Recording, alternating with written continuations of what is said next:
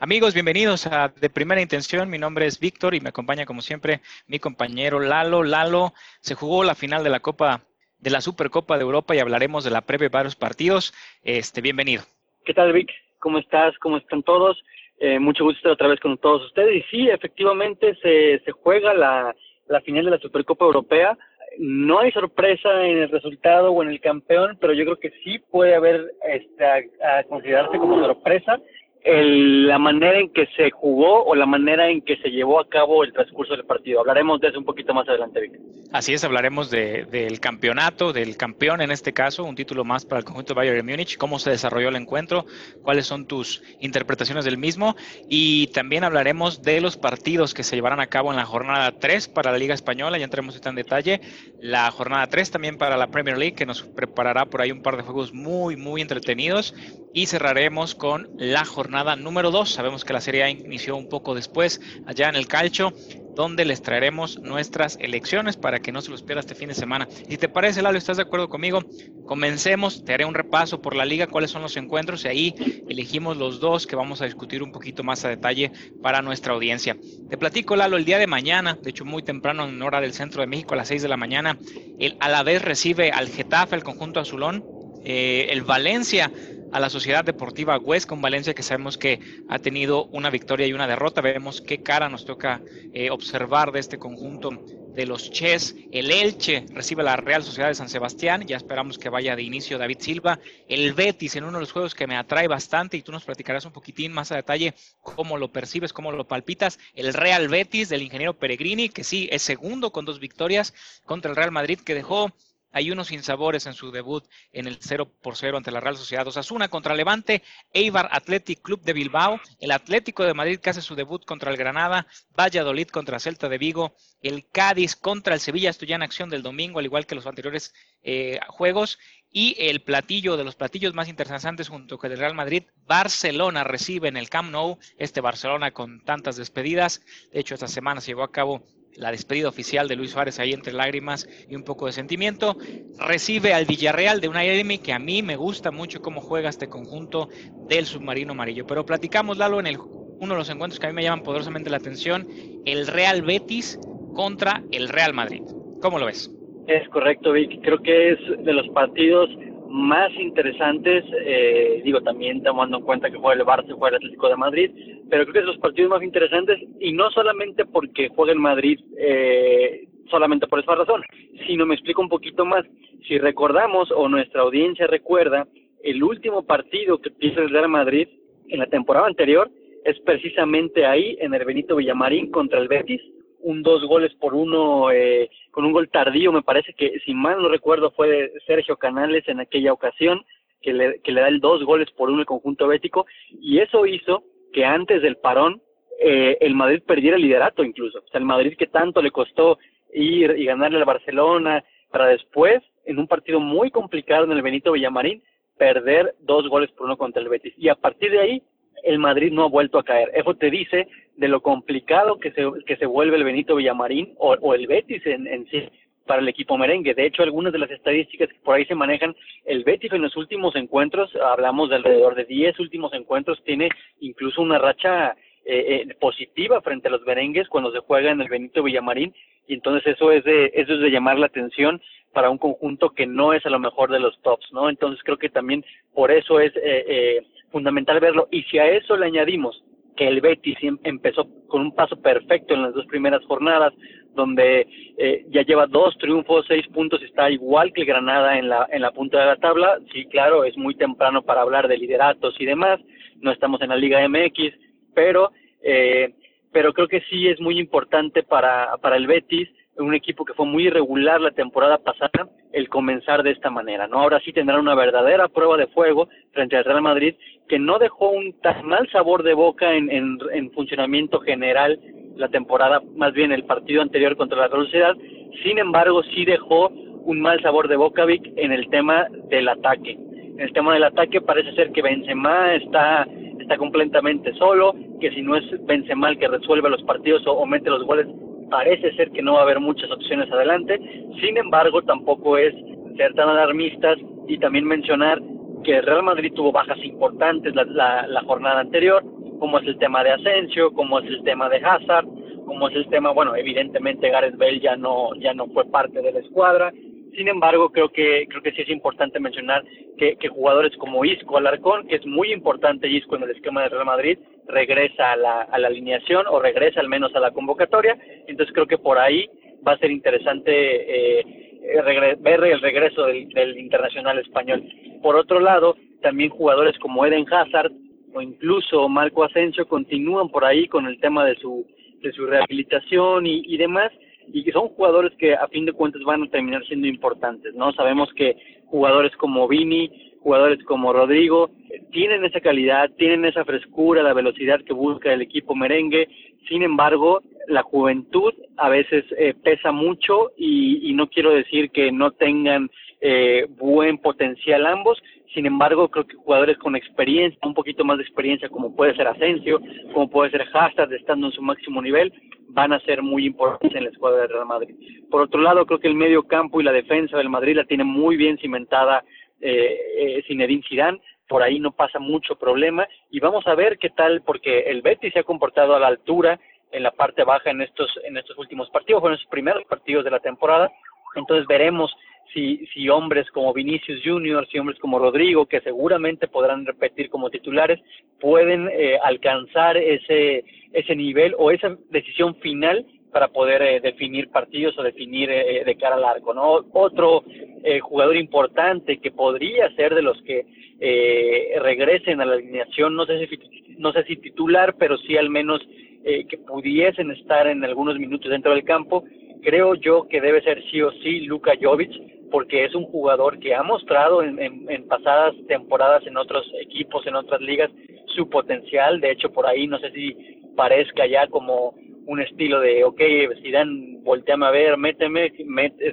seguido Luka Jovic eh, pone videos suyos anotando goles en entrenamientos ahí en las redes sociales. Entonces puede ser que eso que eso esté queriendo decir, ¿no? Que aquí estoy, eh, utilízame porque pues soy un jugador de, de calidad, ¿no? Y sabemos que así es, sin embargo, jugador que no tiene minutos, jugador que no tiene a lo mejor mucha consistencia en el once inicial, difícilmente de un momento a otro va, va a resolverte partidos, ¿no? Por eso yo creo que es importante que Luka Jovic comience a tener un rodaje importante en, la escuadra merengue y que le pueda ayudar a, a, eventualmente resolver partidos y por qué no, incluso a lo mejor nosotros estamos pensando que puede ser el sustituto de Benzema cuando por qué no decir que puede jugar junto a él, ¿no? Sabemos que el esquema de Zidane no es mucho de un centro delantero fijo y sabemos que Benzema tampoco es un centro delantero fijo, se mueve mucho, juega mucho de poste, no solamente es un rematador, pero bueno, Zidane como una estratega, como un buen estratega que creo que considero que es, no por casualidad ha ganado los títulos que ha ganado, creo que tiene que forzosamente el ver opciones para que Jovic pueda lucirse más y pueda ayudar a la escuadra merengue. En efecto, Zinedine tiene que descifrar lo que le faltó en el partido de su debut, de ese 0 a 0. En el como tú dices, el resultado no es malo, generó juego ofensivo, pero le faltó esa dosis de contundencia, es lo que hemos repetido en constantes ocasiones en este podcast. Y revisando la estadística, justo tú lo mencionabas, de los últimos seis juegos del Madrid contra el Betis, el conjunto bético le ha ganado tres, un empate y solo dos victorias para el cuadro merengue. Ahí eh, denota lo que se le complica el conjunto del eh, ingeniero Peregrini, Lalo. Y en, en, en, cuanto a qué estaría, ya lo mencionaba esto en las alineaciones, yo no esperaría eh, cambios en ellas, salvo la inclusión de inicio yo creo que tendría que volver al clásico a un 4-3-3, donde Casemiro juegue como, como contención y dos interiores que serían Modric y Cross. El sacrificado aquí sería Martin Odegaard, mientras que el cuadro bético iría con el 4-2-3-1, que es el que les ha funcionado en los últimos dos juegos, donde ya mencionábamos, ha ganado eh, los encuentros, suma seis puntos, eh, donde la clave será la contención esa entre Guido Rodríguez y William Carvalho, el hombre del partido pasado cuando consiguieron la victoria en la jornada número dos, adelantito de ellos como enganche, como 10 eh, canales, por izquierda Joaquín, por derecha Fekir, adelante Borja, el Panda Iglesias, esos serían los 11 que mandaría, bueno, en defensa no lo mencioné, pero van con Emerson por derecha, Mandy, Bartra,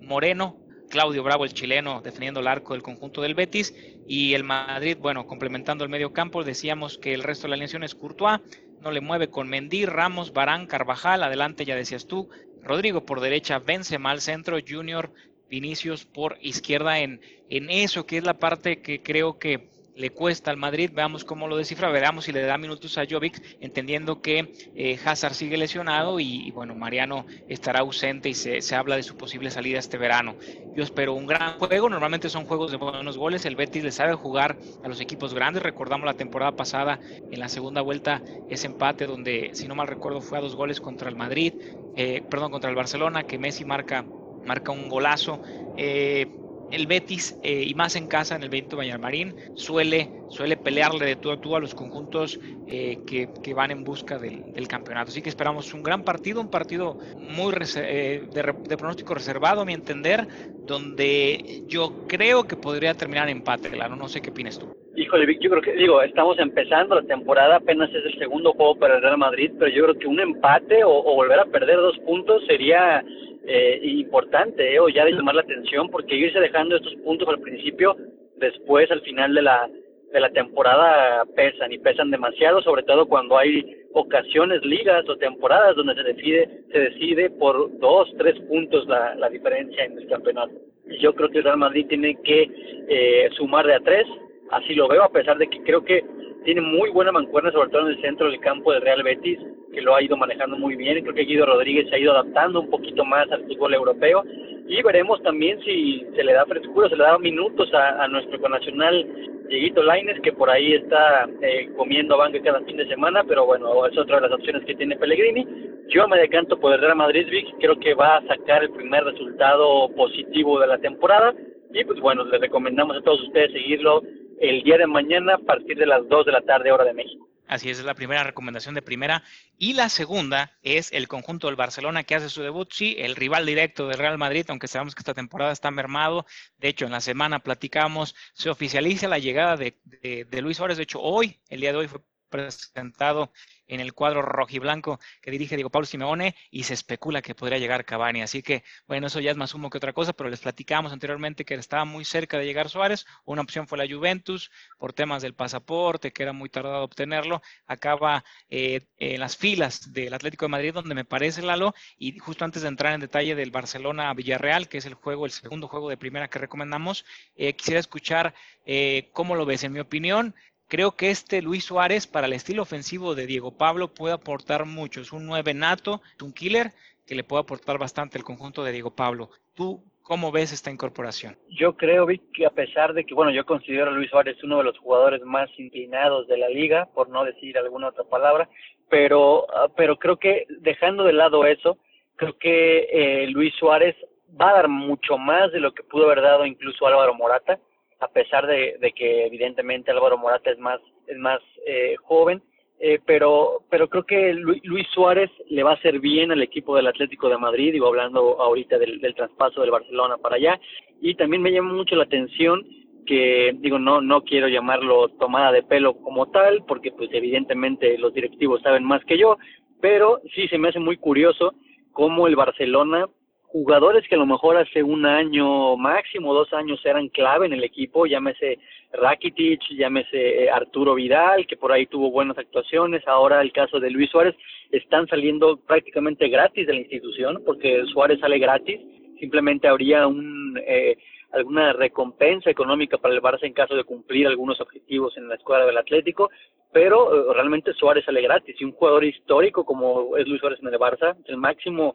o el tercer máximo goleador en la historia del club, creo que no es eh, no es poca cosa decir eso. Y bueno, se va primero por la puerta de atrás, porque a pesar de que le hicieron ahí una supuesta despedida y demás, creo que sabemos que, que prácticamente lo corrieron y así lo, lo perciben sus compañeros, incluso Messi por ahí con un mensaje eh, un poquito subido de tono hacia el presidente y algunos de sus otros compañeros también, pero yo creo que el Atlético de Madrid va a ganar más este de lo que hubiera ganado con Morata, en el caso pues, sabemos que fue traspasado a la Juventus. Y hablando de, te digo, no quería usar la palabra tomada de pelo, pero recordemos hace un año el Atlético de Madrid le coloca a, al Barcelona a Griezmann por 120 millones de euros, un jugador que no ha funcionado del todo en el Barcelona y ahora el Barcelona le regresa el favor dándole gratis a Luis Suárez. Entonces a mí se me hace un poco complicado de creer, mal por el Barça, porque creo que a pesar de que se va Suárez, si tú te fijas ahorita no tienen a lo mejor un, killer como lo es Luis Suárez, no tienen un jugador que vaya a, a ser el, el, suplente o vaya a ser el que tome el lugar de Luis Suárez, creo que el Barça se precipita, eh, al menos es mi punto de vista, y el Atlético de Madrid, guste o no la actitud de Suárez, la manera de ser de Suárez, creo que gana un, un, un tipo que seguramente va a dar eh, todo por el todo en la camiseta y demostrar que él debía o tenía que seguir en, la, en las primeras planas en el fútbol mundial y creo que con un tipo como el Cholo Simeone se va a entender muy bien, Vic. Sí, yo, yo destaco tres cosas. La primera es justo la que ya mencionas, eh, la hambre que va a tener Suárez para demostrar en la misma liga que todavía tenía mucho que aportar. Sin duda le servirá y un tipo como digo Pablo sacará lo mejor en esa versión tipo bestial que podría tener Suárez. Dos, el Barcelona tiene el enemigo en casa. Lo uno te lo podría pasar, pero estamos hablando de Rakitic, estamos hablando de, de, de, Vidal, estamos hablando de Suárez y digo, no sé si nos den, ya hablamos de Semedo también, que, que, no tengo la cifra a la mano, pero son muchas salidas, sobre todo las primeras tres, casi a coste cero. Y digo, me parece que sí, quisieras hacer una limpia, pero tampoco te puedes mostrar tan vulnerable para que los otros equipos sepan y aprovechen la situación. Para mí, tanto el Inter con, con Vidal, como el caso de Sevilla con Rakitic y ahora el Atlético, todos abusan de cierta forma de la directiva, pero también me falta carácter y jerarquía en la, en la, en la, directiva. El Barcelona liderada, ya sabemos, por Bartomeu. Y tercer punto, eh, sí, Suárez tendrá estambre, es un gran delantero, tiene dos temas a tratar. Uno es la edad, 33 años, yo creo que aún tiene goles, pero el segundo y más importante para mí es las lesiones que lo quejaron la temporada pasada en la rodilla, que de volver a aparecer quizás pagarían eso, pero bueno, esperemos que se cuide, que en el Atlético lo, lo lleven bien para que, para que pueda eh, dar lo mejor de sí y bueno, tengamos una, una buena temporada que al final lo que queremos aquí en de primera con tres equipos que la peleen hasta el final. Esto cambiará en alguna forma nuestros pronósticos y ya lo hablaremos después, ¿no? De quién iba a ser campeón. El Barcelona, te platico, lo recibe el Villarreal en el Camp Nou el día domingo. Eh, se prevé que Kuman salga con un 4-2-3-1, será una formación distinta a lo que conocíamos del Barça de, de Setién eh, en, la temporada anterior, como cerró. Al arco iría Neto porque está lesionado, hay ausencia de Mart André Stegen, el internacional alemán, así que Neto iría a la meta. Lenglet y Piqué serían los centrales, no hay cambio ahí. Alba y Sergi Roberto por las laterales, eh, Young, Frankie de Jong, con Busquets en, la, en una doble contención, adelantito de ellos Messi, Messi jugaría como un 10, no, no pegado a la banda derecha como solía jugar eh, la anterior campaña, eh, por derecha se prevé que juegue Ansu Fati, no sé si así sea, por izquierda Coutinho, estas son las alineaciones probables que nos da el sitio web WhoScored, y adelante Griezmann, sí, el mismo tipo que hablamos que no ha rendido lo que debió, costó una millonada, bueno, jugaría como 9 que es justo cuando le podríamos demandar que lo hiciera jugando en la posición nata. Enfrente no lo tendrá fácil, es un Villarreal que, ya lo decíamos, ha empatado uno y ganó el segundo. Me gusta cómo juega este equipo, le falta punch, es un equipo al estilo de Emery, ya lo vimos en el Arsenal, como dirige Unai. 4-4 ya decíamos, Asenjo al arco, eh, Mori Torres en la central, Gaspar por derecha, Estupiñán por izquierda, medio campo con línea de cuatro, Gómez y Chugués, al nigeriano que tuvo un gran partido el anterior por sector por la banda de la derecha en medio campo, Coquelin al centro con Parejo, que estos dos me han quedado de ver, los dos provenientes del Valencia, y adelante para mí el, o de los mejores jugadores al momento de la liga, eh, Gerard Moreno, acompañado por, por Paco Ascacer, un ataque que es peligroso. Veamos si le hace daño al Barcelona, Lalo. En mi pronóstico, y eh, quiero escuchar el tuyo también, Creo que el Barcelona por plantel, aunque es el primer partido de Cuman, nos podría sorprender y se lleva la victoria ante un Villarreal que le faltará contundencia. Quizás domine en lapsos de partido, pero el poncho lo tendrá el, Barcelona. ¿Qué opinas tú? Sí, yo creo que eh, a final de cuentas el, Barcelona va a terminar por llevarse el partido, mucho por plantel. Si tú analizas y ahorita tomando en cuenta los jugadores que tú mencionaste eh, adelante, ¿no? Si tú ves a Messi, Coutinho y Griezmann, digo, yo creo que cualquier equipo o casi cualquier equipo quisiera tener un tridente como ese, ¿no? Entonces, el que el Barcelona piense o diga que no tiene equipo para competir, yo pienso que más suena o, o, tiene que ver en lo mental, porque creo que el Barça tiene un buen plantel, a lo mejor sí no tiene tanto fondo de armario para tener muchos suplentes, pero creo que el Barça por plantel no le pide nada absolutamente a nadie del mundo, ¿no? Y si a eso le añades que Messi, en, Messi jugando ahora sí que eh, a su máximo nivel, pues creo que muy pocos jugadores se le pueden comparar o muy pocos jugadores incluso lo pueden parar en, en cuestión eh, defensiva, ¿no? Pero yo, yo sí veo que el Villarreal le falta todavía, creo que Meri tiene buenas ideas, lo hemos visto en otros equipos, incluso en equipos como el Sevilla, ya en anteriores ocasiones, como el Valencia, que normalmente sus equipos se conjuntan bien, funcionan bien, pero necesita tiempo, necesita tiempo para trabajar. Tuvo fichajes importantes, como tú ya mencionabas, el tema de, de Dani Parejo, algún otro jugador por ahí, tenemos, tiene buenos jugadores al frente, como, como el tema de Jan Moreno, entonces creo que el Villarreal se va a terminar por conjuntar bien, sobre todo con un entrenador que conoce muy bien la Liga Española, que conoce muy bien el fútbol de la Liga Santander, entonces yo creo que por ahí eh, el, Villarreal seguramente le va a poner las cosas difíciles al Barcelona, sin embargo yo sí veo, Vicky, coincido aquí en, este, en esta ocasión contigo, que el equipo del Barça a lo mejor con más eh, camiseta o con más con el escudo que con fútbol, pero creo que va a terminar por llevarse los tres puntos en, su debut liguero. Sí, partido que se llevará a cabo el próximo domingo, 2 de la tarde, así que el sábado tiene el Real Madrid a las 2, el domingo tiene el Barcelona a las 2, y si todavía quiere más fútbol, más tempranito el mismo domingo, el Atleti hará su debut, veamos si debuta Suárez. Eh, si no tiene nada más que agregar, Lalo, nos movemos ahora a lo que sería también la muy vistosa jornada número 3 allá en la Premier League. Y te cuento, Lalo, la jornada 3 inicia el día de mañana a las 6.30 de la mañana, tiempo del centro del país. Brighton, los, eh, las gaviotas reciben al Manchester United, un Manchester United que dejó bastantes dudas. Hablamos del Madrid, bueno, el Madrid no es nada en comparación a las dudas que tiene eh, eh, Solskjaer en el conjunto de los Red Devils que visitará al Brighton. Crystal Palace, que hablamos justamente de quien fue el verdugo del Manchester la, semana anterior, recibe a un Everton, un Everton que lleva 2 de 2, un Everton que ilusiona con James Rodríguez y compañía, así que me parece un choque interesante entre estos dos. El, el, West Bromwich Albion recibe al Chelsea, el Super Chelsea que eh, entre los errores de Kepa y, la expulsión eh, de Christensen acabó perdiendo contra Liverpool. Se oficializó, lo platicamos también en el primer Lalo, ya se oficializó Eduard Mendy, nuevo arquero, viene de la League One eh, de Francia, del Rennes, y se convierte en el nuevo arquero que hablábamos de que le daría competencia a Kepa, digo, quizás no para este partido, pero muy probablemente en el corto plazo ya acabe siendo el titular, no creo que sea competencia, creo que le va a acabar arrebentando el puesto, ellos juegan el día de mañana a las 11.30, el Burnley Ah, contra el Southampton, Sheffield Leeds complementan la, la, la, jornada, un Leeds que seguro habrá goles y creo aquí que podría dar la sorpresa visitando al Sheffield United que nos lo hemos visto bien al conjunto de los Blades. Tottenham Newcastle, un Tottenham muy asentado, lo vimos la semana anterior. Uno de los juegos que vamos a analizar más a detalle, Lalo, Manchester City contra Leicester City, los Foxes que también llevan 2 de 2 contra el City de Pep, juego muy atractivo. West Ham United contra los Wolviños en un Espíritu Santo el domingo a la 1 de la tarde. Fulham contra el Aston Villa y el juego de la semana ya en la Premier el lunes se llevará a cabo, platicaremos un poco más de ello. Liverpool de Jürgen Klopp contra el Arsenal de Mikel Arteta. Y si te parece, Lalo, iniciamos con lo que serían las pulsaciones del juego que se llevará a cabo el día domingo a las 10.30 de la mañana entre el City, el Manchester City y los Foxes de Leicester City. ¿Cómo lo ves? Es correcto, Vic. Creo que eh, buena oportunidad para el conjunto de Pep Guardiola de volver a, a sumar de a tres a pesar de que, bueno, sabemos que los Foxes no son un equipo eh, sencillo, sobre todo en los últimos años creo que han sido de los equipos que más sorpresas han causado dentro de la Premier League y, por qué no decirlo, también en, en Europa en general. Entonces,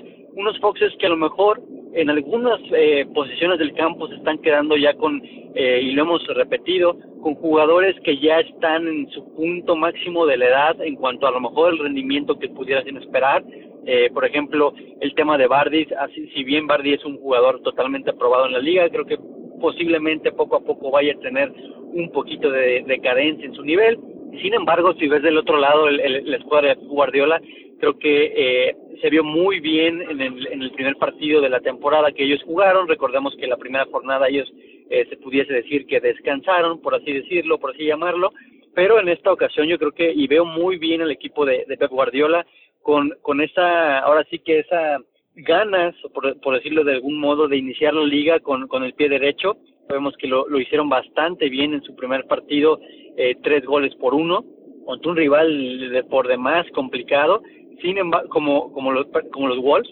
Sin embargo, eh, creo que lo, pasaron muy bien. En ningún momento en el partido se vio ese agobio o que tuvieran ese eh, problemas en la defensiva. Entonces creo que el, el, el equipo del Manchester City de Pep Guardiola continúa con ese, ahora sí que confiando en sus jugadores base, jugadores como Kevin De Bruyne, como Gabriel Jesús, sobre todo lo que pasa por los pies de eh, como Kevin De Bruyne es de lo más importante que podemos ver en el partido o de lo que más eh, seguimiento podemos dar, ¿no? Creo que eh, eh, el, el ver a Kevin De Bruyne en el Manchester City es de las cosas que más eh, le han dado puntos o le han generado más ocasiones de gol al equipo del, del, de Manchester en las últimas temporadas, no únicamente en la anterior, sino en las últimas temporadas, siendo incluso de los mejores asistidores de la, de la liga, ¿no? Entonces yo creo que el conjunto de Pep tiene ahora sí que todo eh, el, favoritismo posible o toda la expresión de la palabra llamarlo favoritismo con el conjunto de los Foxes, a pesar de que sabemos que es un equipo que normalmente se indigesta a la mayoría, sobre todo y muchas ocasiones a equipos grandes. Sin embargo, Vic, y, a reserva de, de, tu opinión y ver cómo ves el, el equipo y demás, a lo mejor por ahí el parado de los dos equipos, pero yo creo que a reserva de eso, yo sí veo eh, al, al equipo del City llevándose los, las tres unidades. Sí, yo veo un equipo del City también más sólido, eh, eh, sobre todo en el medio campo y con un punch fuerte. Eh, creo que Leicester le dará batalla, pero al final, hombre por hombre, línea por línea, el conjunto de Pep Guardiola es mucho mejor. Y esto lo avalan las estadísticas, Lalo, ya que de los últimos seis juegos, el conjunto de los Cities en los Sky Blue han ganado cuatro por un empate y solo una derrota contra el conjunto de Leicester City. Esto es lo que esperaríamos el día domingo en el juego o uno de los juegos que nos llaman poderosamente la atención. Te platico lo que podrían ser los 11 de cara a este encuentro, los probables. Eh, eh, Pep no le movería, irá con un 4-2-3-1 con Ederson al arco, Walker, Stones, Ake y Mendy por izquierda, Rodrigo y Fernandinho en la doble contención. Adelante de ellos el 10, ya lo decías tú, mucho generará, mucho del juego generado,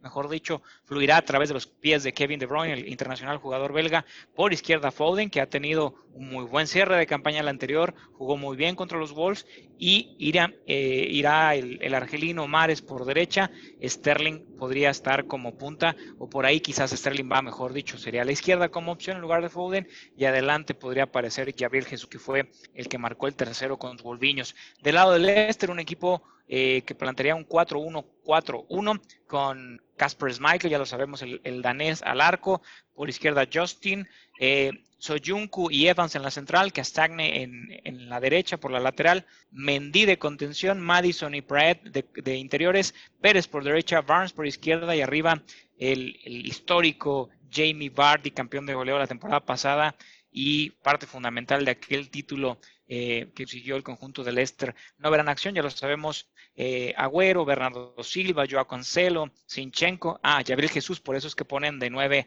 a Sterling, y está en duda Gundogan, eso del lado del, del City, Nidi, Pereira y Benkovic del conjunto de los Foxes. Así que eh, dos equipos que les gusta, a pesar de que tienen planteamientos diferentes, a, los, a ambos equipos les gusta atacar por las bandas. Así que mucho del ataque lo veremos, distribución de De Bruyne para, para Mares, Foden o Sterling. Y del lado de, de, de Leicester, eh, mucho pasará por las piernas de Barnes y Pérez en acompañamiento de tipo un poste. Bardi, como tú bien decías, le, le, han llegado los años y ahora juega en una especie de poste. De hecho, esta temporada, a pesar de que ha sido buena para él en lo individual, no ha podido conseguir los goles que nos tiene acostumbrados. Así que un gran partido. Eh, vienen ambos invictos. Sabemos que el City tiene un partido menos, pero nos depara una jornada muy interesante, la número dos, donde coincido en que el City se acabará llevando el, el triunfo y los tres puntos por ende a casa. El otro partido que les traemos en, nuestra, nuestras recomendaciones de primera es el partido de la jornada. ¿Por qué? Porque así lo determina la Premier League. El día lunes,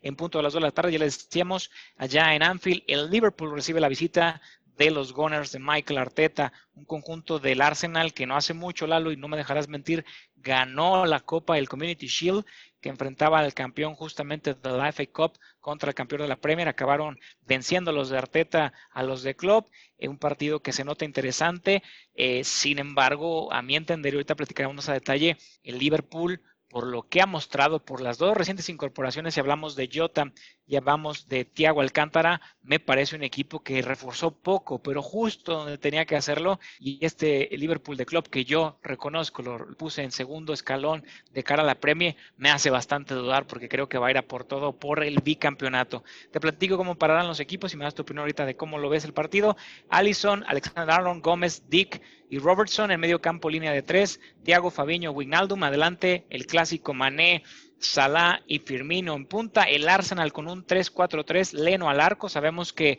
a Martínez lo acaban vendiendo al conjunto del Aston Villa y tuvo una destacada actuación. El partido anterior los villanos ganaron. Línea de tres con Tierney, eh, Magales y Luis, David Luis en el centro del campo, Sacá por izquierda, Bellerín por derecha, Shaka y Dani Ceballos, el que está prestado del Real Madrid, eh, cedido en, la, eh, en el medio campo. Adelante, Pierre-Emerick Aubameyang, el hombre gol, a la cassette, que ya tiene minutos esta temporada, cosa que no pasó la, anterior, y William, el que viene del el Chelsea. Si es un partido muy apretado, Lalo, creo que a pesar de que este Arsenal le hace daño, ya le ha ganado, dijimos, creo que Liverpool, bueno, no sé, pero creo que Liverpool debería de ganar. Estaba dudando por el partido de Leeds, que les hizo mucho daño el, Leeds United al, a Liverpool la defensa, pero con Thiago Alcántara creo que, que, será otra cosa que incluso no comentamos. Rompió el récord de pases en el poco tiempo que jugó el pasado en la Premier League. ¿Cómo ves este partido? ¿Qué te parece? El más efectivo de la jornada, Vicky, no solamente de la jornada en la Liga Premier, sino en general en las tres principales ligas, creo que se lleva totalmente las miradas y no únicamente porque sean equipos históricos, sino por cómo vienen jugando, ¿no? Y cómo han iniciado las respectivas competiciones. Yo no descartaría del todo al equipo de, de Arteta, por, y, sobre todo porque ya le tomaron la medida al conjunto de, de Liverpool, ya más o menos este, tuvieron buenas oportunidades y buen resultado en esa final que tú eh, mencionabas, y a mí me parece muy interesante y, lo hemos comentado y, y, por ahí incluso creo que quedé en, en, en postear algún algún video pero es muy interesante la manera en que el equipo de Arteta sale jugando desde la portería y cómo en algunas ocasiones les ha, les ha salido el, el, la anotación, ¿no? Y esto no es casualidad, lo hemos visto en partidos incluso contra Liverpool, ahí fue de las primeras ocasiones en las que se entendió también el equipo de, del Arsenal, que, que al final terminó teniendo los frutos que ya todo el mundo conocemos, y en algún otro partido también lo ha hecho de manera perfecta el equipo del Arsenal desde atrás, muy buen entendimiento desde, el, desde la portería hasta los delanteros. Creo que es algo que, que no es casualidad y, y te habla de la pizarra de, de Arteta. Creo que, creo que es un equipo que sin duda va a dar de qué hablar. Tú mencionabas por ahí que decíamos que Liverpool iba a ser campeón, que iba a estar en segundo lugar, y pues qué más dices del Arsenal, ¿no? Que ni siquiera lo metíamos en los primeros cuatro, y quién sabe, y nos termine dando por ahí una sorpresa creo que tiene jugadores muy interesantes, eh, se, se, incorporaron o se volvieron a incorporar, por así decir, porque Dani Ceballos parecía que regresaba al Madrid y después se concreta otro, otro préstamo de una temporada más, jugadores interesantes que creo que le dan mucho aporte al equipo del, del Arsenal, entonces yo la verdad, Vic, a pesar de que veo también a un, a un Liverpool muy fuerte, que me, que me dices de, de, Mohamed Salah, que continúa metiendo goles, eh, de una incorporación como Teo Alcántara, ya lo mencionas bien tú, vamos a ver qué rol juega Jota en el equipo, a lo mejor no va a ser indiscutible, pero sin duda alguna llega para aportar al, a la escuadra de los, de los Reds, entonces yo creo que, y, y realmente viendo ambos, ambos planteles y viendo cómo se han desempeñado en las primeras dos jornadas, Vic, para mí es un empate entre el Arsenal y el Liverpool. Y tu pronóstico, a reserva que yo me sigo quedando con que gana Liverpool, es fundado en las estadísticas. Te platico que los últimos seis juegos, el Liverpool ha ganado dos, ha habido tres empates, efectivamente, y una victoria, la que ya comentábamos del Community Shield. Ambos equipos que les gusta mucho jugar por las bandas, predominantemente el volumen de juego, al menos en, el inicio de la Premier League, ha sido por izquierda. Sabemos que Amabellán juega por izquierda en el Arsenal en el ataque y es Sadio Mané, ambos con un porcentaje más o menos del 38% en relación a la distribución del ataque en ambos puntos. Así que eh, pues ahí están las estadísticas. Le recomendamos que vea el juego, será sin lugar a dudas un gran partido. El partido, como tú bien señalabas, Lalo, no solo de la Premier League de la jornada, sino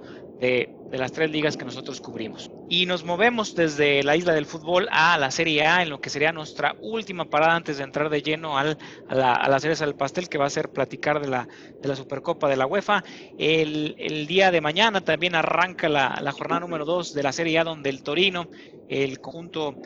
local, recibe la visita del Atalanta, que hace su debut en la Serie A. El Sampdoria recibe al Benevento. Lazio visita la casa, la casa del Cagliari, en lo que marcaría el debut del capo Cañonieri Chiro Immobili, el Internacional de Milán en el segundo, eh, la escolta de la Juventus la temporada pasada contra la Fiorentina allá en el Giuseppe Meazza Spezia, el, el, recién ascendido recibe la visita del Sassuolo, creo que incluso es el debut del Spezia si estoy mal, Gelas Verona recibe al Udinese después de aquel juego ganado en la mesa contra la Roma por la alineación indebida, Napoli, que platicaremos un poquito más a detalle que esperamos de nuestro conacional, recibe al Génova allá en San Paolo, Crotone, a, al Milan, lo que será un duelo muy complicado para los recién ascendidos. La Roma en el juego de la jornada ya en la Serie A contra la Juventus en el Olímpico. Bolonia contra el Parma cierra la jornada número 2 allá en Italia, Lalo y iniciamos con el juego del Napoli contra Génova. ¿Qué podríamos esperar de Gennaro Gattuso, este Napoli, sobre todo de Irving Lozano, que nos dejó muy buenas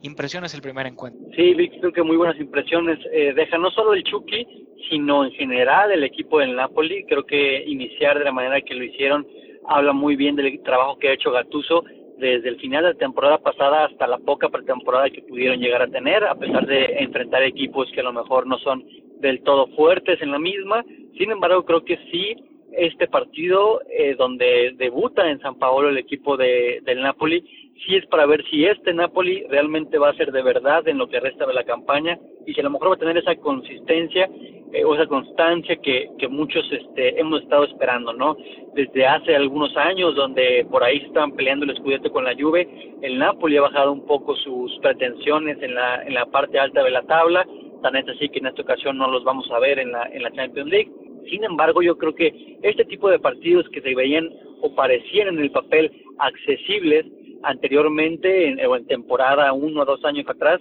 el Napoli terminaba incluso dejándose los tres puntos, ¿no? A pesar de estar eh, de local en muchas ocasiones. Entonces yo creo que sí va a ser uno de esos partidos que le va a servir a Gattuso para realmente probar si, si va a contar de lleno con el Chucky Lozano. Creo que, que el Chucky Lozano repite de titular en caso de hacerlo va a ser algo que nos confirme la confianza que, está teniendo el entrenador italiano en él y creo que va a ser muy importante para que él siga desarrollando ese fútbol que le conocemos y a los niveles que lo hemos llegado eh, a ver, ¿no? Entonces, importante, creo que el Napoli es un equipo que, que predomina mucho su velocidad y el fútbol por las bandas, entonces, y también el tridente que tiene el Napoli adelante, creo que no, no es para nada eh, eh hacerle un feo, Creo que es un equipo que, que tiene los argumentos y los papeles para pelearle de tú a tú a cualquiera, a pesar de que por ahí yo veo evidentemente a la Juventus y al Inter un escalón arriba o a lo mejor un poquito más que la escuadra napolitana, pero creo que el, el empezar a sumar esos puntos, Vic, el empezar a sumar puntos importantes al inicio de la temporada, ya te lo decía en algunos otros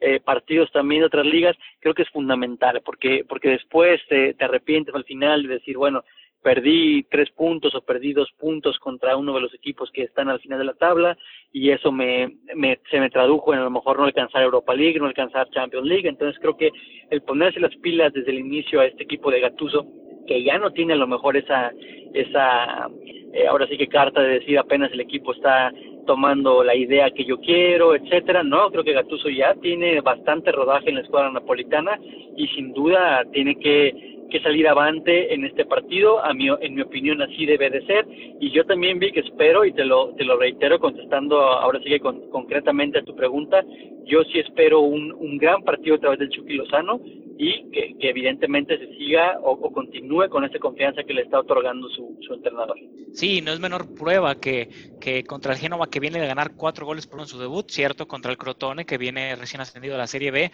pero un partido que pondrá en evidencia las cualidades, sobre todo me gusta mucho esto que decías, el, dinamismo que imprime de medio campo hacia adelante, tiene un equipo bastante rápido, bastante sólido y tiene pegada, tiene contundencia, cosa que eh, sí la tenía el año pasado, pero pareciera que ya están más eh, consolidado el, formato, ya entienden la idea de Gatuso y como bien señalas, ya no tienen excusas para decir que no lo entienden. Te platico lo que ha pasado en los últimos seis enfrentamientos, cuatro ganados por el Napoli, aquí sí hay una hegemonía muy marcada, dos empates, no le ha ganado el Génova en los últimos eh, eh, seis enfrentamientos al conjunto de el Napoli de Gennaro Gattuso. ¿Cómo pueden ser los 11 probables? Bueno, eh, Gennaro respetaría su 4-3-3 con, con Meret en el arco. Em, bueno, podría ser Ospina, no sé por qué pones a Meret. Eh, Manolas en la central, Culibali en, acompañándole, Rui por izquierda, por derecha Lorenzo, en el medio campo eh, Deme, Ruiz y Zilinski. Adelante por izquierda, ya lo sabemos, Insigne, iría Lozano de titular y Osimen, el africano que ha sido una gran revelación allá. La, de hecho, es el jugador más caro en la historia, superando, ya tú platicabas en anteriores podcasts, lo que pagó en su momento el conjunto del Napoli por Irving Lozano. ¿Cómo lo confrontaría el conjunto del Génova? Con un 3-5-2 y el mismo esquema que funciona o con el que funciona la Atalanta, eh, con Perín en el arco, Goldaniga, Zapata, Virashi en la, en la central con esa línea de tres, Zapacosta por izquierda en el medio campo, Giglione por derecha, que fue de nuestros jugadores del once ideal de la semana número uno, en el medio campo Zach, Badegui, Lerager y adelante Yaka y Destro. Así que incluso por nombres se ve mucho más imponente el conjunto del Napoli, que como tú bien dices, los puntos valen igual al inicio que al final de la temporada y esperemos que aquí es donde tiene que ganar estos puntos, no porque sea fácil, pero sí porque por jerarquía, por plantel, por incluso dirección técnica, este Napoli debería de demostrar las credenciales y salir avante, sobre todo porque está de local. Así que coincido en el pronóstico, el Napoli debería de llevarse los tres puntos. En el otro partido, eh, bueno, no mencionamos, este encuentro se llevará a cabo el día domingo en punto a las 8 de la mañana, si lo quiere seguir. Y el segundo partido que le recomendamos en de primera es el debut de la Loba en casa, el mismo domingo en punto de la 1.45 de la tarde, donde recibe la visita de nada más y nada menos que el campeón, la Juventus de Turín, la Juventus de Andrea Pirlo, que en el papel luce eh, favorita, una Juventus de Turín que me gustó mucho el planteamiento, sobre todo de medio campo. Aún no tenemos las alineaciones probables, no se han filtrado, pero eh, sobre todo hablando de lo que vimos en el primer juego, esta Juventus que le veo mucho volumen de juego en el medio campo, donde le dieron oportunidad a, incluso al joven Mackenzie, el estadounidense que dio, eh, bueno, fue su y, jugó muy bien en el medio campo, proveyendo de pelotas a, Cristiano Ronaldo y a Kulusevski, el sueco. Así que eh, me, motiva ver esta Juventus que aún tiene muchísimas bajas, ya lo platicamos el podcast anterior. Eh, conforme se vayan recuperando tipos como Dybala, eh, este equipo todavía te podría tener mucha mejor calidad. Así que a pesar de que la Roma es un, es un equipo histórico allá, eh, no pudo contra el Gelas en su debut de ese 0 por 0, lo acaba perdiendo la mesa por la línea de vida, ya lo hemos repetido en varias ocasiones. Creo que la Juve tendría que llevarse el encuentro ante la Loba de Fonseca, que incluso Lalo ya se habla que podría ser relevado del puesto y este, bueno, se hay varios nombres, hay alguno que es Máximo Allegri, viejo conocido de la afición de la Vecchia. ¿Cómo ves este encuentro? Es correcto, Digo, no, no mucho que agregar en el tema del resultado, creo que estamos de acuerdo en el caso de, de que la Juve debe salir avante en este en este encuentro contra el equipo de la Roma. Sin embargo, no olvidar que también en, en la última jornada del calcio de la temporada anterior la Roma le saca por ahí los tres puntos al equipo de la Juventus y no es poca cosa, ¿no? Digo, también sabemos y hay que mencionarlo que la Juventus ya estaba siendo campeón, ya no tenía mucho el que jugarse, salvo por ahí, si acaso, Cristiano Ronaldo fuera campeón de goleo. Sin embargo, sí, la Roma pudo conseguir el resultado. Sin embargo, en esta ocasión donde la Juventus está comenzando y vemos que comenzó de manera correcta, un tres goles por cero en casa, creo que sí, hay, hay muy poco que agregar en el tema del resultado, Vic. El equipo de, la Juventus, vamos a ver si, si ya jugadores como Álvaro Morata debutan en la escuadra de la Juve y qué tal se entienden arriba con Cristiano Ronaldo y en su momento con, con el argentino Dybala, ¿no? Creo que Morata, si bien no es un jugador que sea eh, top, por así eh, llamarlo, a nivel mundial. Hay jugadores que, sin embargo, o que sin duda lo, lo rebasan en ese sentido,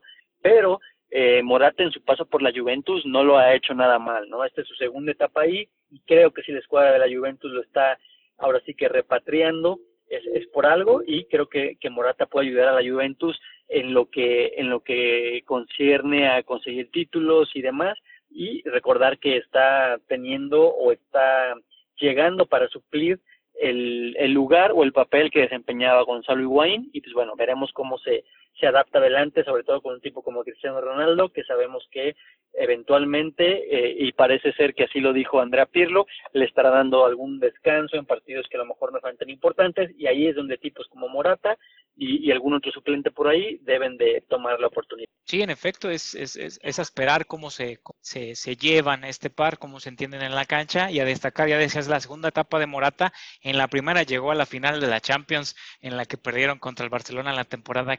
14-15, si no mal recuerdo. Entonces, este esta Juventus que se ve bien, que se ha reforzado donde ocupaba, la salida de Guaín, y es cierto, Morata, ya lo hemos discutido, es más cartel que otra cosa, por ahí, que te digo, lo de Jiménez, ¿no? Pero, en fin, así las cosas, Morata regresa a la Juve, veamos si ve minutos, Juventus tendría que ganar ese encuentro, a pesar de que visita el siempre complicado Olímpico de Roma. Y cerramos, Lalo, nuestro andar en esta previa de primera con lo que fue lo que aconteció el día de ayer. No sé si tuviste oportunidad de ver el juego, pero la máquina llamada Bayern München le gana dos goles por al Sevilla y continúa alargando ese invictus que ya sabemos que no pierde desde el mes de enero, es cierto, tuvimos la contingencia, pero el Bayern en un, me pareció un muy buen partido, Lalo, no sé cómo lo viste tú, eh, donde el Sevilla plantó cara, le planteó como le tenía que jugar, es cierto, eh, si vemos las estadísticas, acaban siendo 25 remates por 6 de la, del Sevilla, pero al arco son 7 del, del Bayern München por 5 del Sevilla, así que en lo que iba dentro de los tres palos,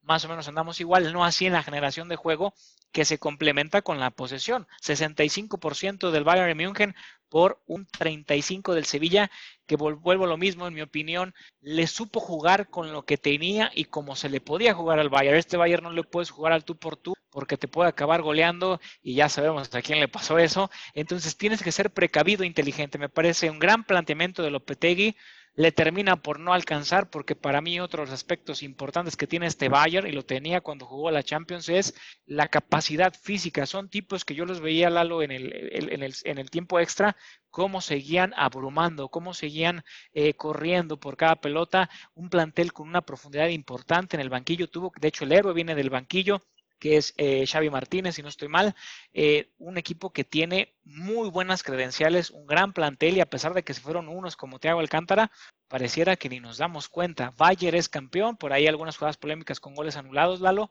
Eh, híjole, la, la, falla de Bono en ese rechace, parece yo tapando cuando estaba en el barrio, la rechace hacia adelante y le queda a Javi Martínez, caray, pero también tapó algún par Bono y destaco en demasía a Manuel Neuer que otra vez sobre el final salvó de que el Sevilla no fuera campeón, si no estaríamos platicando de algo heroico del Sevilla y arrancando el tiempo extra, Lalo. ¿Con qué te quedas de este Bayern 2, campeón de la Supercopa de la UEFA, Sevilla 1? Primeramente me quedo con, con eso que tú dices, Vic, con, con el tema físico del Bayern. Pareciera que no jugaron la final de la Champions, pareciera que no habían jugado hace poco y metido ocho goles en, en el debut liguero y creo que eso eso es un punto muy importante eh, del equipo bávaro, ¿no? El, el, tema físico, creo que los jugadores están en muy buen nivel y a pesar de ser el inicio de la temporada no se les ve pero para nada fríos, al contrario, creo que eso es muy importante por el equipo de, del Bayern Múnich. Por el lado del Sevilla, híjole, si nosotros eh, recapitulamos lo que lo que pasó en la Champions League,